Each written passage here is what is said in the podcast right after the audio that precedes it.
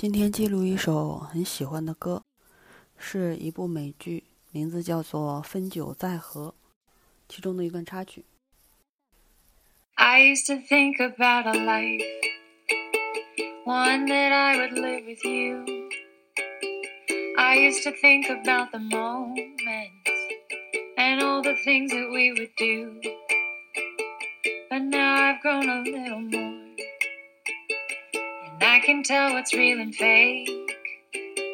Oh, you've changed quite a lot.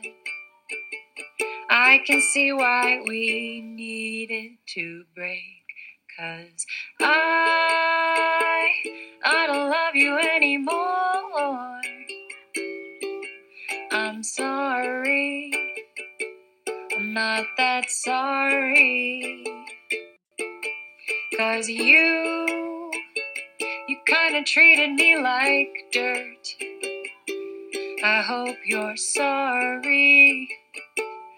Better be sorry.